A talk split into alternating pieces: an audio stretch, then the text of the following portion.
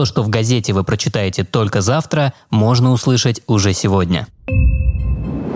Подкаст Петербургского дневника. Весенний праздник фонтанов.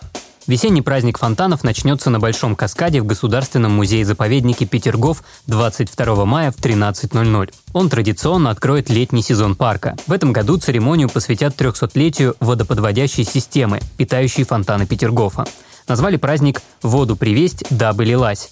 Это точная цитата из пунктов, которые Петр Великий лично утвердил, перечисляя в 1721 году необходимые работы в Петергофе. Этот год вошел в историю как год рождения фонтанов Петергофа. В пресс-службе музея-заповедника рассказали, что театральное действие на Большом каскаде развернет перед зрителями увлекательную историю создания фонтанной системы. Отмечается, что в театрализованном представлении на Большом каскаде примут участие студенты СПБ ГИК, а также профессиональные артисты оперы и балета. А завершится весенний праздник фонтанов пуском фонтана фонтана «Самсон» и пиротехническими залпами над Большим Петерговским дворцом. Освобождение Апраксина двора – в Петербурге во вторник освобождают от незаконной торговли Апраксин двор. Сотрудники Комитета по контролю за имуществом обследовали объект нежилого фонда еще в феврале и установили, что он находится в собственности города. Речь идет о площади в полторы тысячи квадратных метров. На рынок чиновники приехали в сопровождении полиции. Сейчас демонтируется пристройка и выселяют арендатора. Цитата. «Освобождается объект нежилого фонда и земельные участки от самовольно размещенных элементов благоустройства, прилавков», говорится в сообщении. Подвал, первый, второй и третий этажи здания на Садовой улице являются объектом культурного наследия регионального значения, а Праксин двор с Мариинским рынком. Но их нелегально использовали под магазины и точки общепита, добавили в комитете.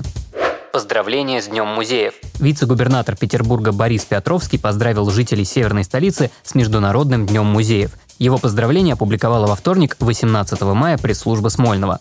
Петровский напомнил, что в нашем городе работает более 200 различных музеев.